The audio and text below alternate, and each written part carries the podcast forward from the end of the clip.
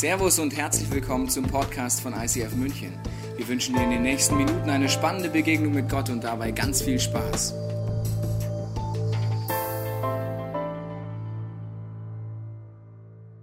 Herzlich willkommen zur Hashtag Jesus-Serie. Ich weiß nicht, ob du das erste Mal da bist, ob du oft da warst. Bereits der Trailer kann gewisse Fragen auslösen, dass du sagst, bisschen gewagt, die ganzen Aussagen. Du sagst, ja logisch, No-Brainer habe ich immer schon so gesehen. Genau so ist das. Bis Ostern beschäftigen wir uns mit Jesus in dieser Hashtag Jesus-Serie. Es geht um Aussagen von Jesus, sein Wesen, Neues zu entdecken. Egal, ob du dich als Hobbytheologe bezeichnest, als Dauerchrist oder Atheist. Ganz egal, wir wollen uns dem neu äh, stellen. Ich fange heute mit einer Aussage ein. Du bist an von Jesus und du merkst, seine Aussagen sind recht selbstbewusst. Ja? Er sagt Folgendes zum Thema, wenn man Durst hat im Leben. Da sagt er, Wer Durst hat, der soll zu mir kommen und trinken. Und er meint hier Durst nach Leben, Durst nach Erfüllung, Durst nach Frieden, Durst nach Heilung, Durst nach Wiederherstellung. Wer mir vertraut, wird erfahren, was die Heilige Schrift sagt. Von ihm wird lebenspendendes Wasser ausgehen wie ein starker Strom. Also Jesus sagt, er ist wie so eine Quelle und wer Durst hat im Leben, kann zu ihm kommen. Ich weiß nicht, ob du schon mal so richtig Durst hattest. Ich habe immer gedacht, ich kenne Durst aus Deutschland, bis ich mal in der Wüste unterwegs war.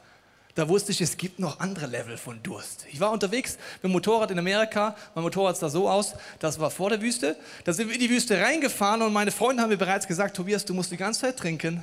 Es wird so sein, wie wenn ein heißer Föhn in dein Gesicht bläst, die ganzen nächsten Stunden. Du wirst ausdrucken, trink, was du kannst und es wird nicht ausreichen. Ich sage, ja, Jungs, jetzt übertreibt man nicht so, ja? Durchgefahren. Nach zwei Stunden durch die Wüste kam dann irgendwann die Oase namens McDonald's an einer Tankstelle mitten da. Klimatisiert, ich bin da reingelaufen, habe mich hingelegt auf die Bank und habe meinen Freunden gesagt, bring mir all you can drink.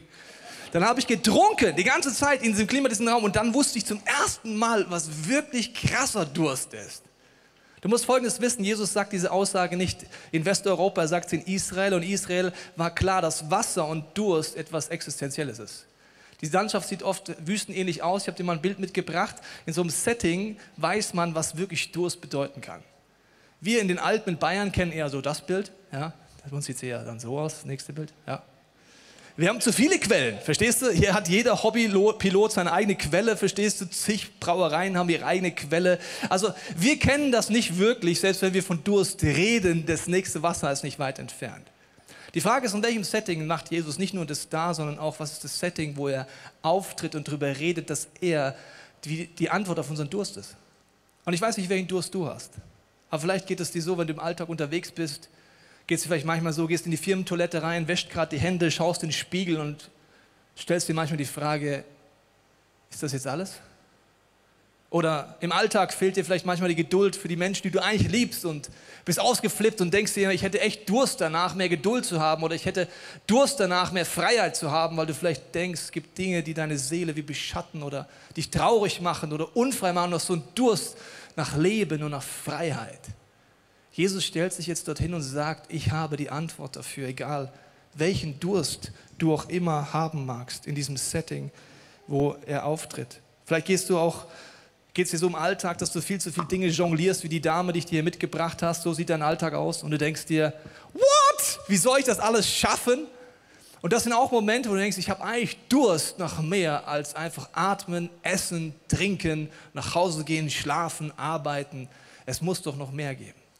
In dieses Setting rein redet Jesus, aber es ist nicht nur das Setting, dass die Leute wussten, was Durst ist, sondern sie wussten auch, dass es ein Kontext von einem Fest war, ein jüdisches Fest. Du musst Folgendes wissen, dass Gott bereits bevor die Welt geschaffen hat, einen Plan hatte. Die Bibel redet davon, dass er seinen Sohn Jesus eingeplant hat, zu schicken auf diese Erde vor Beginn der Zeit. Und er hat Feste eingeführt im Judentum, wo die Juden seit Tausenden von Jahren prophetisch feiern, was Jesus eines Tages machen wird. Das ist wirklich abgespaced. Eines dieser Feste ist das, wo Jesus auftritt, das Laubhüttenfest. Die jüdischen Theologen sagen und auch der Talmud, die, der Kommentar des ersten Teils der Bibel sagt, es ist das Fest. Die Theologen sagen und die Leute von damals sagen, wenn du dieses Fest nicht erlebt hast, weißt du nicht, was Party ist und du weißt nicht, was Freude ist. Also alle anderen Feste sind nett, aber das ist das Fest, sagen die Juden, weil es so eine Freude ausstrahlt. Was passiert dort? Die Setting war die, dass der Priester ging an den Teich Siloa. Das war ein Teich, wo eine Quelle in Jerusalem angekommen ist und hat mit einem goldenen Krug Wasser geschöpft. Mit diesem Wasser, was in dem Kontext mehr wert ist als materielle Dinge, weil es lebensspendend ist, weil dein Goldkettchen kannst du nun mal nicht nuggeln und nicht trinken.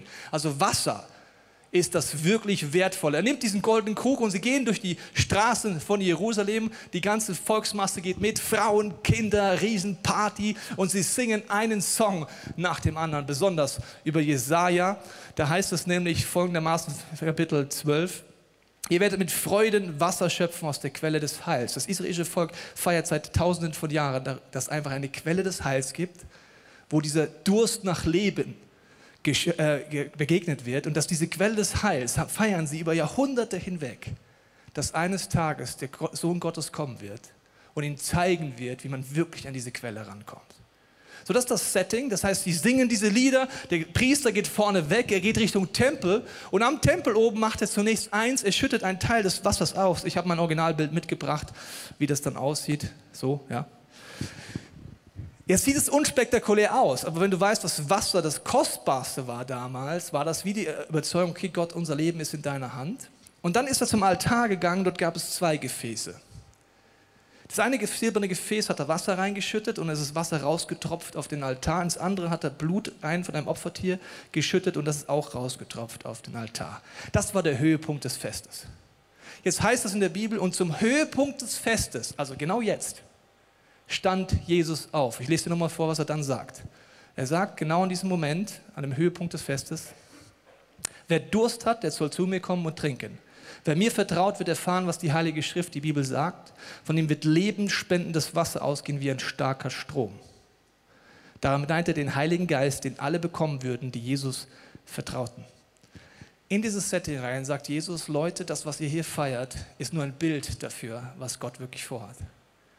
Ich weiß nicht, wie stark du das schon weißt oder nicht weißt. Wir haben ein großes Privileg in der Kirchengeschichte und das sind die 40 Tage vor Ostern. Eine Fastenzeit, die der Bayer an sich noch macht. Ja? Letztendlich habe ich mich mit einem Freund unterhalten, der ist so ein Bayer an sich. Der hat gesagt, ja, mei, ist Fastenzeit, kein Bier, kein Süßes. Das war's. Ja, warum? Das macht man heute so, gell? Das ist heute so.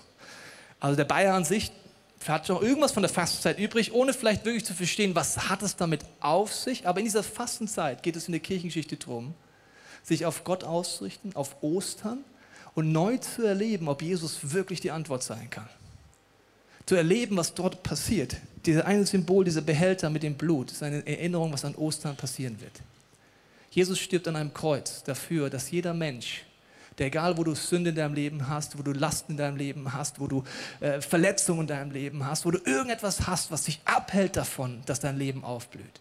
Sagt Jesus, ich sterbe an diesem Kreuz, dass du es annehmen kannst und Vergebung und Veränderung erleben kannst, wie eintauschen kannst. Das heißt, der eine Behälter, tausende von Jahren wird das gefeiert, dass Jesus es machen wird. Der andere Behälter, das Wasser, sagt bereits Jesaja, ist ein Bild für den Heiligen Geist. Und das sind zwei Dinge, die zusammenkommen. Einmal die Kraft, dass Jesus dir vergibt, dich verändert, aber der Heilige Geist sorgt dafür, dass du in Freiheit leben kannst. Dass so ein bisschen die eine Situation ist, ich gehe zu Gott und sage, ich bitte dich um Vergebung. Und das ist ja schon nett, dass Gott dir vergibt. Das ist mal ganz ehrlich, das ist schon nett von ihm. Aber es bringt dir keine Veränderung, weil du morgen genau den gleichen Mist wieder machst. Das heißt, das eine Gefäß ohne das andere Gefäß wird schwierig. Der Heilige Geist hilft dir, dass du aufblühst. Und jetzt in dieser Fastenzeit geht es darum, die Frage zu stellen, kenne ich diese Quelle überhaupt? Auch wenn du dich als Christ bezeichnest, das heißt noch lange nicht, dass du diese Quellen kennst. Ich habe eine Untersuchung gelesen, die sagt, dass ein lebendiger, gläubiger Christ im Schnitt pro Tag drei Stunden mit Medien verbringt. Facebook, Instagram, all diese Dinge, ja, Fokus Online, Spiegel Online, egal was, drei Stunden im Schnitt pro Tag. Es gibt Leute deutlich drüber, die sind ein bisschen drunter, drei Stunden im Schnitt. Und dass jeder gläubige Christ circa fünf Minuten am Tag sich auf Gott ausrichtet. Okay, jetzt schauen wir mal kurz an, was das bedeutet. Wenn ich drei Stunden im Schnitt Social Media reinpfeife, kannst du mal kurz die Früchte angucken, ob die bei dir auch so sind. Bist du danach einfach gut gelaunt? Denkst du, Mensch, mein Leben ist schön, die anderen Vollpfosten haben es einfach nicht gut, aber mir geht's gut. Oder denkst du nach Social Media, ja, irgendwie habe ich jetzt lauter schöne Menschen gesehen und irgendwelche abgespaceden Videos oder Horrornachrichten. Halbe Stunde auf Social Media, schau mal an, was in deinem Herzen passiert. Ist da Freude, Leichtigkeit, Mut, Spannkraft oder eher das Gegenteil? Wenn du die Nachrichten angucken, ist wichtig. Aber wenn du die ganze Zeit mit Nachrichten dich beschäftigst, dann geht es dir vielleicht eher so, dass du denkst, oh nein, jetzt hat der Donald Trump wieder irgendwas gesagt.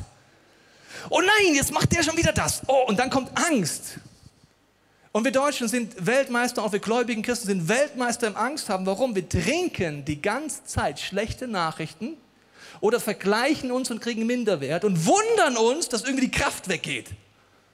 Das wäre genauso, wenn du einfach anstatt Wasser irgendwie so Benzin saufen würdest und dann sagen würdest, irgendwie macht meine Milz nicht mehr mit. Ich weiß auch nicht, was da los ist. Also frisches Wasser bedeutet, dass du Gott begegnest.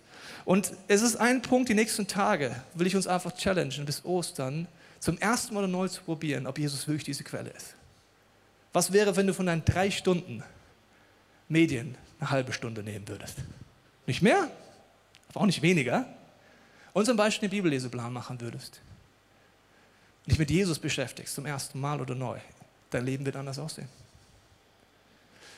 Es gibt Situationen, die wir vielleicht, wenn wir die Medien angucken, vielleicht nicht verstehen, ist folgendes. Es gibt eine Situation im Volk Israel, da wollen sie ein Land einnehmen und es werden Kundschafter reingeschickt. Diese Kundschafter erleben exakt das Gleiche auf Social Media in diesem Land und auf den Nachrichtenkanälen und das, was sie angucken. Sie erleben exakt das Gleiche. Zwei sagen danach, wow, das ist voll das super Land, lass uns da reingehen, Gott ist groß, es wird gewaltig werden. Acht sagen, äh, äh, das ist zu krass, also da haben wir keine Chance, gell? das ist auch echt schwierig da und da muss man echt mal vorsichtig sein und da wohnt Donald Trump und da wohnen auch die ISIS und da gehen wir nicht rein. So, das sind acht von zehn. Wie kann man das Gleiche erleben und unterschiedlich reagieren? Zwei wussten, wer Gott ist.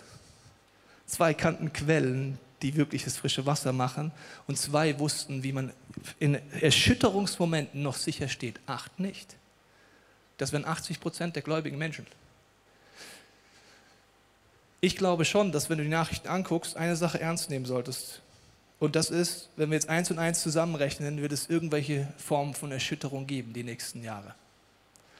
Ich weiß nicht, ob deine Mama dir ein bisschen was beigebracht hat über Finanzen, aber wenn sie nur ein bisschen was beigebracht hat, solltest du bei folgendem Punkt aufmerksam werden. Wenn die Europäische Zentralbank und die amerikanische Bank ständig Geld druckt, ständig Geld druckt, und zwar mittlerweile so viel Geld druckt, dass sie gar nicht mehr öffentlich bekannt geben, wie viel. Es gab Zeiten, damals, da haben sie gesagt, jetzt haben wir so und so viel Neues, das sagen die gar nicht mehr. Das heißt, sie drucken noch mehr Geld und vielleicht hast du ein bisschen bei deiner Mama aufgepasst, die hat gesagt, Geld braucht einen Gegenwert. So, wenn ich immer Geld drucke, Druck, Druck, Druck, Druck, Druck, die Maschinen laufen so heiß, das ist echt ein cooler Job, gell? Druckmaschinenhersteller ist der neue Job, zumindest noch für die nächsten fünf Jahre. Danach kann ich es dir nicht versprechen. So, wenn du ständig Geld druckst, jetzt rechnen wir eins und eins zusammen. Was heißt das irgendwann für die Wirtschaft? Kapuff, auf irgendeine Art. Das nennt man Erschütterung. Unsere Bundesregierung gibt Nachrichten raus, da kann man ja einfach verdrängen und sagen, es gibt tausende von potenziellen Terroristen in Europa. Was machen die hier? Urlaub? Die werden irgendwann zuschlagen. Ich will es nicht lustig machen, ich meine damit nur, dass Erschütterung kommt. Kannst du die Uhr nachdrehen? Die Frage ist, kennst du Jesus als so eine Quelle, die dir Ruhe, Frieden, Gelassenheit, Erfüllung gibt, selbst wenn alles chaotisch wird? Lass uns die nächsten Tage nutzen bis Ostern, das zu suchen. In guten Zeiten eintrainieren, dass du in schlechten Zeiten sicher stehst. Ich kenne viele Menschen auch in Europa, die beten, haben so eine Sehnsucht, dass Menschen wieder Gottes Liebe erleben. Es geht mir auch so. Ich wünsche mir so sehr, dass Menschen diesen Jesus so lebendig erleben wie wir. Aber eins muss ich dir sagen. Die allermeisten Menschen lernen Jesus kennen während Erschütterung. Die allermeisten in Momenten, wo es nicht gut geht. Vielleicht geht es dir auch heute so, vielleicht hast du letzte Woche eine schlechte Nachricht bekommen über deine Gesundheit, vielleicht stehst du heute hier und sagst dir, wie soll das weitergehen? Das sind die Momente, wo wir nach Gott fragen. Erschütterung gehört irgendwie dazu, auch in der Kirchengeschichte. Die Frage ist, kennst du diese Quelle, kennst du es, dass du dorthin gehst? Und das ist erstmal zweitrangig, ob du dich als Christ bezeichnest oder nicht. Wir werden uns die nächsten 40 Tage bis Ostern geistliche Übungen anschauen. Diese geistlichen Übungen sind Dinge, wo Gott sagt, das sind wie Dinge, wo du an die hinbohren kannst, an die Quelle. Das Problem ist an diesen geistlichen Übungen, dass die meisten Menschen, wenn ich sie gleich nennen würde, einfach vollkommen abgeturnt sein werden. Seid ihr bereit? Ich sag euch die jetzt und danach schaust du mal, was du denkst, so yippie oder sagst, what? Okay, also geistliche Übungen. die laut der Bibel die helfen, an die Quelle zu kommen. Übung Nummer eins, Fasten. Yippie! Ich sehe schon, ihr seid freudig. Okay, zweites, Buße und Umkehr. Wow. Dann in die Stille kommen vor Gott und zu wissen, wie man der Bibel liest. Dann Großzügigkeit, Dankbarkeit, die Freundschaft zu Gott entdecken und so weiter. Die meisten Leute werden jetzt sagen, wenn sie gläubig sind, oh nee. Du kannst mal ein Experiment machen. Vor allem besonders, wenn du dich als Nicht-Christ bezeichnest. Geh mal in eine Gruppe von Christen und sag mal Folgendes. Ich finde, Christen sollten mehr beten. Mach das mal. Oder ich finde, Christen sollten mehr Bibel lesen. Mach das auch mal. Und schau mal, wie die Christen reagieren. Also, ja, uh, ja. Stimmt ein bisschen. Ist ein bisschen so, wie wenn ein Vegetarier erwischt, wenn er ein Schinkenbrötchen frisst. So, so fühlen sich dann also, ja, das wäre echt, also, man sollte echt mehr beten, ja, Bibel lesen und Druck und Religiosität und genau das Gegenteil von einer Quelle passiert, nämlich religiöser Druck. Jesus fängt an zu fasten, nachdem ihm bewusst ist, dass er ein geliebtes Kind Gottes ist, dass er alles hat, was er braucht, nicht um sich etwas zu verdienen, nicht um etwas zu leisten, nicht um irgendwie zu knechten, nicht aus seinem Sklavenspirit, sondern weil er wusste, es geht zu einer Quelle hin. Und diese geistigen Übungen werden wir uns anschauen die nächsten Wochen. Und Jesaja 58 ist einer meiner Lieblingskapitel über Fasten, kannst du mal zu Hause nachlesen, weil Fasten schaue ich mir heute an mit euch. Da heißt Jesaja 58, Vers 11 folgendermaßen zu diesem, als Ergebnis vom Fasten.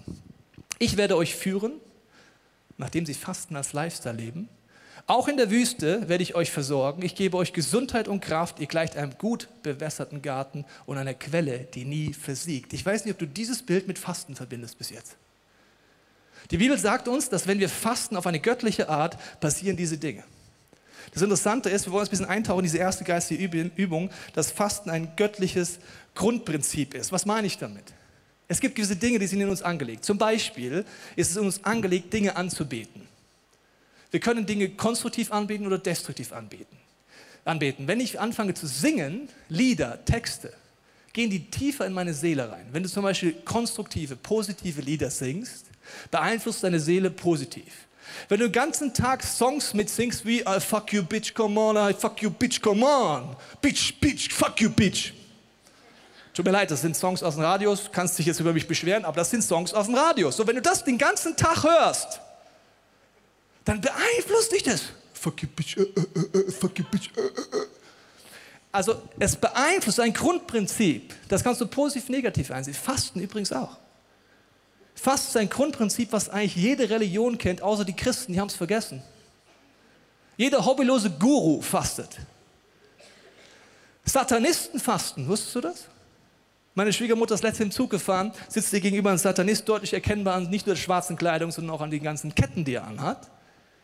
Sehr dunkel geschminkt und alles. Meine Schwiegermutter sagt so, ja, magst du auch einen Keks? Man versucht ja so ins Gespräch zu kommen. Ne? Und sagt er, nein, ich faste. Also ist interessant. Also ich faste auch manchmal für Dinge. Für was fastest du denn? Sagt, ich faste nicht für etwas. Ich faste gegen christliche Ehen. Das ist der Moment, wo es meiner Schwiegermutter eiskalten Rücken unterläuft und denkt sich, wow, Satanisten fasten gegen gläubige Familien, dass die zerfallen, zerschmettern, Scheidung erleben, Zerbruch erleben?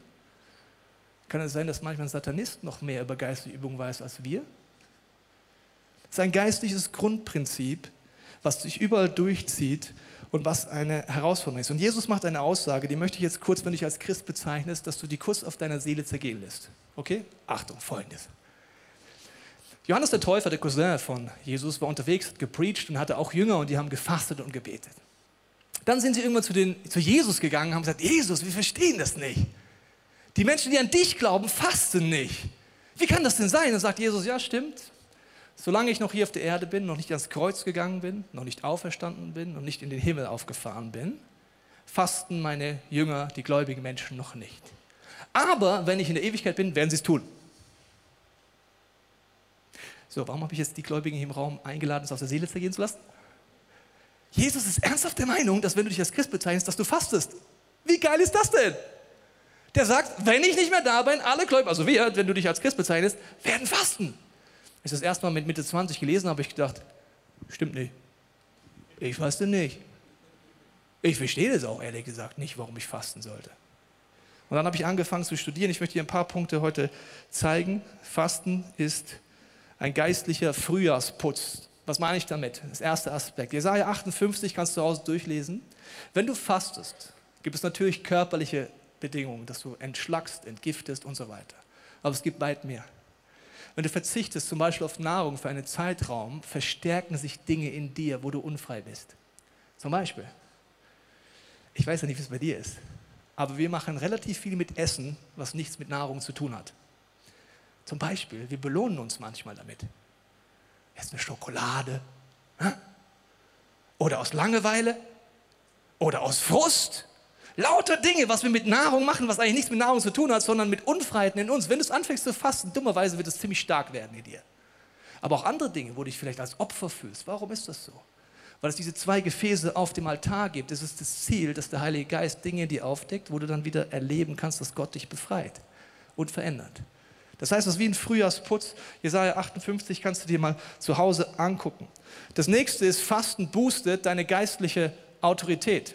Das ist ein Geheimnis, das wir wie verpasst haben in Westeuropa. Es gibt Situationen, die sind legendär. Und zwar denken wir, unterschätzen wir oft, wie stark Gott mit Menschen kooperieren möchte. Wir glauben oft, Gott macht irgendwie sein Ding, hat mit uns nichts zu tun. Jesus sagt zum Beispiel, wenn ihr sucht, werdet ihr finden. Wenn ihr anklopft, werde ich auftun. Wenn ihr bittet, werdet ihr bekommen. Was heißt das, wenn ich nicht suche, wenn ich nicht bitte und nicht anklopfe? Ich finde nichts, bekomme nichts und die Tür bleibt zu. Das ist ein sehr krasser Satz. Dann geht Jesus einen Schritt weiter. Er sagt, er bringt uns dann im Vater unser Beten bei und sagt dann, wir sollen folgendermaßen beten. Unser Vater im Himmel, geheiligt werde dein Name, dein Reich komme, wie im Himmel, so auf Erden. Damit sagt er, dass es ein aktiver Moment gibt von gläubigen Menschen, die beten und fasten, dass eine göttliche Strategie, wie im Himmel, auf Erden passiert. Ich weiß nicht, ob dir das bewusst ist. Das ist ein Punkt, wo Gott sagt, er kooperiert mit Menschen, die beten, die Gott suchen. Jakobus, Jakobus 4, Vers 7 heißt es, ihr empfangt nicht, weil ihr nicht bittet. Und Fasten und Beten ist wie ein Durchbruch dafür, eine göttliche, wie im Himmel Strategie zu erkennen, wie sie auf Erden passiert. Weil Jesus bringt uns nichts bei, nicht bei, dass er sagt, ja, betet einfach, danke Jesus, dass dein Wille eh passiert. Amen. Nein, er sagt, kooperieren.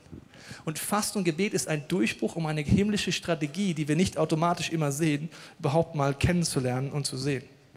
Es geht durch die ganze Bibel durch und ich habe dir jetzt nochmal einen Vers mitgebracht in Joel 2 zu dem Punkt, wie krass es ist, dass Gott sagt, er will kooperieren und das hat Einfluss auf das, wie ein Land sich entwickelt, wie Menschen sich entwickeln. Joel 2 heißt es, doch auch jetzt noch spricht der Herr, kommt zu mir zurück, schenkt mir eure Herzen bei all diesen geistlichen Prinzipien geht es immer um dein Herz. Kommt zu mir mit Fasten, Weinen und Klagen. Aber zerreißt nicht nur äußerlich eure Kleider, sondern zerreißt eure Herzen mit der Einstellung, Gott, ich will dich suchen, ich will dich finden. Mein Herz ist eine Liebesbeziehung, um die es hier geht. Kehrt zum Herrn, euren Gott, zurück. Da geht es nächste Woche drum. Denn er ist gnädig und barmherzig. Er gerät nicht schnell in Wut und ist voller Liebe. Es tut ihm leid, wenn er jemanden bestraft. Und jetzt kommt das abgefahrenste ever. Wer weiß? Wer weiß, vielleicht lässt er sich erneut erweichen und bringt einen Segen zurück statt des Unheils. Wie jetzt? Gott kooperiert so sehr mit Menschen, die beten, fasten, ihn suchen, dass wer weiß, vielleicht lässt er sich sogar umstimmen? Wie krass ist das denn? Okay, dann heißt es weiter, vielleicht wird er euch so viel geben, dass ihr dem Herrn, euren Gott, wie früher Korn und Wein darbringen könnt. Blast die Trompeten in Zion, ordnet ein heiliges Fasten an, ruft die Einwohner des Landes zu einer Gebetsversammlung zusammen. Und jetzt merkst du gleich, wie krass diese Versammlung wird. Achtung. Holt die Alten. Wow. Und die Kinder? Sogar die Säuglinge vom Stillen. Okay. Die Eheleute aus der Hochzeitsnacht. Stopp. Sexy, sexy. Break. Beti, Beti, dann wieder sexy, sexy. Das steht da, übersetzt in meine Sprache. Okay, dann heißt es, die Priester, die in Gegenwart des Herrn Dienst tun sollen, weinen zwischen dem Volk und dem Altar stehen und beten, verschone dein Volk, Herr. Lasst nicht zu, dass dein Eigentum zum Gespött der Heiden wird. Verhindere, dass sie höhnen. Wo ist nun euer Gott? Da erfasste den Herrn Leidenschaft für sein Land und er erbarmte sich seines Volkes. Weil Menschen anfangen zu fasten, zu beten, die Pastoren aufstehen, die Alten, die Jungen, die Hochzeitsnachtsmenschen, egal wer. Weil die Gott so suchen, heißt es, dass Leidenschaft Gott erpackt, gepackt hat für sein Volk, für die Nation. Und das sind Dinge, die mit Fasten und Gebet zusammenhängen. Das sind wie Geheimnisse. Und es hängt auch damit zusammen, dass Fasten ein geistlicher Kampf ist. Was heißt das? Daniel Kapitel 10 kannst du mal nachlesen zu Hause. Ein alter Mann betet und fastet 21 Tage lang. Er sucht Gott. Und Gott fängt ihm an, Dinge zu erklären, kannst du zu Hause nachlesen, was in der himmlischen Strategie passiert, damit er beten kann, dein Wille geschehe, wie im Himmel, so auf Erden. Und was heißt geistlicher Kampf? Geistlicher Kampf heißt, dass wir oft wie blind sind, wir alle. Oft sind wir wie blind für Dinge, die uns eigentlich gut tun. Wir machen Dinge, die uns zerstören, mit offenem Visier. Wir verstehen manchmal gar nicht, was Gott mit unserem Leben vorhat. Wir sind wie blind. Und dann heißt das, dass der Heilige Geist wie ein Geist der Wahrheit ist, diese eine der zwei Behälter, der tropft und der wie eine sprudelnde Quelle wird, damit ich Wahrheit erkenne. Ich habe das besonders gemerkt an einem Punkt, wo ich äh, jahrelang für jemanden gebetet habe, der mir unendlich am Herz gelegen ist und auch am Herzen liegt. Und ich habe zum ersten Mal dann verstanden, dass es wichtig auch zu beten und zu fasten. Meine Frau und ich haben eine Woche gebetet und gefastet mit dem Ziel, dass unsere Freunde überhaupt an den Punkt kommen, neue Dimensionen mit Gott, so Durchbrüche zu erleben. Wie er das erlebt hat, schauen wir uns jetzt mal in einem Video an. 25 Jahre in meinem Leben habe ich Gott äh, nicht wirklich gekannt und Jesus war mir ehrlich gesagt suspekt. Und die super Sache war auch, einer meiner besten Freunde lernt dann diesen Jesus kennen und ich denke mir, okay, jetzt fängt er wirklich an zu spinnen. Spannend war aber, dass wenn ich mit ihm unterwegs war, ich gemerkt habe, da ist etwas, da ist mehr, als dass ich dachte, dass es bei Christen ist. Irgendwie ein Friede, eine Liebe und äh, etwas, wonach ich mich wirklich gesehnt habe. Und dann habe ich angefangen zu diskutieren, habe gesagt, ah, das mit diesem Jesus kann trotzdem nicht sein. Schau mal, Auferstehung ist vollkommen verrückt. Aber dann hat er etwas gesagt, was mein Leben berührt hat. Er hat gesagt, schau, Glaube ist etwas, das musst du ausprobieren. Da kann man zwar darüber diskutieren, aber du wirst es so nicht erleben. Es ist wie mit einem Trampolin. Über ein Trampolin zu reden ist eine Sache, aber darauf zu springen, schlicht eine andere. Und dann habe ich angefangen, auf Entdeckungsreise zu gehen. Eine Sache war, hey, man kann Gottes Stimme hören. Ich so, ja, super, wenn ich Stimmen höre, dann bin ich auch schon irgendwo äh, am anderen Ende der Skala. Aber was dann passiert ist, ist, dass Gott tatsächlich angefangen hat zu reden. Das erste war, dass er gesagt hat, schau dir die Natur an. Glaubst du wirklich, dass alles aus Zufall entstanden ist? Und ich dachte mir, nein. Irgendwie war es mir sofort klar, das kann eigentlich nicht sein. Und dann hat er gesagt, Basti, ich sehe dein Herz. Ich sehe, was du für Verletzungen trägst und wo du auch andere verletzt hast. Und ich sehe die Sehnsucht, dass du einfach so sein darfst, wie du bist. Und in dem Moment läuft mir meine ganzen Tränen ins Gesicht runter. Ich habe mich so geliebt und so zu Hause gefühlt zum ersten Mal in meinem Leben. Und da habe ich entschieden, dort weiter auf Entdeckungsreise zu gehen und zu schauen, was ist dort dahinter. Ich habe entschieden, Jesus hinterher zu gehen. Und das war der Start des größten Abenteuers meines gesamten Lebens. Der Basti hat es ausprobiert. Der Basti hat gesagt, ich gebe dem eine Chance. Vielleicht bist du heute hier und sagst, ich kenne diese Quelle noch gar nicht, ich kenne das nur so religiös aus meiner Geschichte, aber dann kannst du einfach heute so eine Startentscheidung treffen und Jesus die Chance geben, dir zu beweisen, dass er die Quelle des Lebens ist, dass er den Durst stellen kann. In Jesaja 12, diese Stelle, die im Fest seit Jahrhunderten wiederholt wird, gibt es einen Vers vor Vers 3, der, der wiederholt wird. In Vers 2 heißt es folgendermaßen in Jesaja: Siehe, Gott ist mein Heil, ich bin sicher und fürchte mich nicht. Denn Gott, der Herr, ist meine Stärke, mein Psalm und mein Heil. Was wir in unserer Sprache oft verpassen, ist, dass die Bibel hebräisch geschrieben wurde. Das Wort, das für Heil verwendet wird, zweimal ist das Wort Jeshua. In Jesaja sagt der Prophet, denn Gott ist mein Jeshua. Und hinten sagt er, mein Psalm ist mein Jeshua. Juden beten seit Jahrtausenden wenn sie das festfeiern, dass Jeshua kommt. Jeshua ist der hebräische Name für Jesus. Gott hat schon immer geplant, seinen Sohn zu schicken. Er ist außerhalb der Zeit. Er hat dein Leben im Griff. Er möchte dir neu begegnen.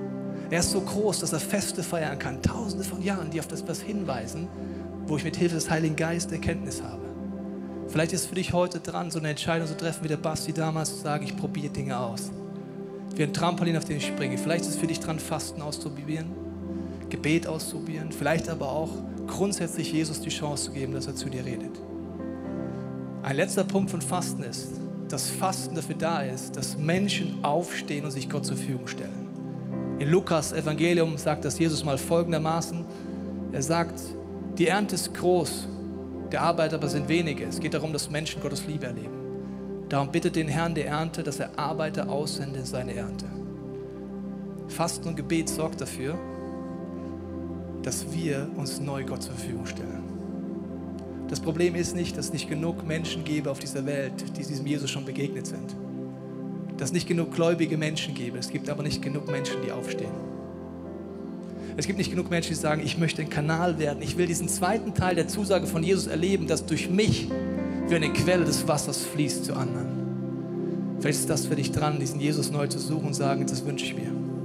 Ich werde jetzt gleich beten und du hast die Chance, gleich in deinem Herzen mitzubeten, Gott die Möglichkeit zu geben, vielleicht eine Sehnsucht in dir zu spüren, in dieser Zeit bis Ostern neu Gott zu suchen. Vielleicht ist das Fasten ein Tool für dich, vielleicht ist das für dich dran, vielleicht ist es aber auch einfach dran, den Bibelleseplan rauszunehmen, nächsten Wochen dir eine Chance zu geben, vielleicht jeden Tag ein Gebet zu sprechen und sagen, Jesus, wenn das stimmt, dass du die Quelle bist, dann öffne mir die Augen. Weil genauso wahnwitzig, wie das jüdische Volk tausende Jahre eine Tradition feiern kann, eine Bibelstelle rezitieren kann, wo es heißt, du bist mein Jeshua. Da denkt man von sich von außen, wie kann man das denn nicht sehen? Genauso blind sind wir oft. Der Heilige Geist ist dafür da, uns das zu zeigen. Dafür werde ich jetzt beten und wer das möchte, das Experiment, dem Heiligen Geist die Chance zu geben, zu dir zu reden, kannst du einfach in deinem Herzen mitbeten. Jesus, ich danke dir, dass du auch heute hier stehst und sagst, wer Durst hat nach Leben, nach Frieden, nach Heilung, nach Ruhe in stürmischen Zeiten, nach Furchtlosigkeit in Zeiten der Erschütterung. Jemand, der Durst hat nach Halt, nach einem Fundament, das nur du geben kannst. Ich danke dir, dass du es wie aussprichst und heute Menschen an die Herzen klopfst. Wenn du heute merkst, so eine Sehnsucht in dir, dann kannst du einfach deinem Herzen sagen, Jesus, die Tage bis Ostern, ich will dir neu die Chance geben, dir zu begegnen. Zum allerersten Mal. Ich will erkennen, ob das stimmt, dass du am Kreuz für mich gestorben bist, ob da eine Kraft dahinter steht, ob wirklich eine Auferstehungskraft zu finden ist, ob deine Veränderungskraft, dein Geist wirklich wirkt. Und Vater, ich bete dich für jeden für heute, der mit dir unterwegs ist. Ich bete, dass du uns eine Sehnsucht schenkst, dich zu suchen. Geistige Übungen anzupacken. Du hast gesagt, dass wenn du nicht mehr auf der Erde bist, werden wir fasten und beten. Du hast gesagt, dass durch eine neue Autorität kommt in unserem Leben. Neue Durchschlagskraft und vor allen Dingen, dass wir mehr verstehen durch diese Zeiten, was deine himmlischen Strategien sind. Wo wir in neuen Dimensionen kooperieren können, sagen, dein Wille geschehe. Wie im Himmel, so auf Erden. Ich danke dir, dass du jetzt Menschen heute zeigen wirst, ob es dran ist, diese Fastenzeit auch mit Fasten zu nutzen, was für uns jeweils dran ist. Ich danke dir, dass du auch Menschen heute rausrufst, dass wir neue Liebe bekommen für Menschen, die auf der Suche nach dir sind. Und dass du uns selber zum Menschen machst, die sagen, ich will so ein Arbeiter sein in deiner Ernte. Ich will mich dir zur Verfügung stellen, dass deine Liebe wie eine Quelle in mir wird, die fließt zu anderen Menschen. Ich binde den Geist der Religiosität über dein Leben, allen Leistungsdruck, sondern dass du erkennst, dass bereits die erste Übung zu fasten wie ein Bohrer ist, der an die Quelle runtergeht. Ich danke dir, Jesus, für diese nächsten Minuten, dass du zu jedem von uns so redest, wie wir es verstehen.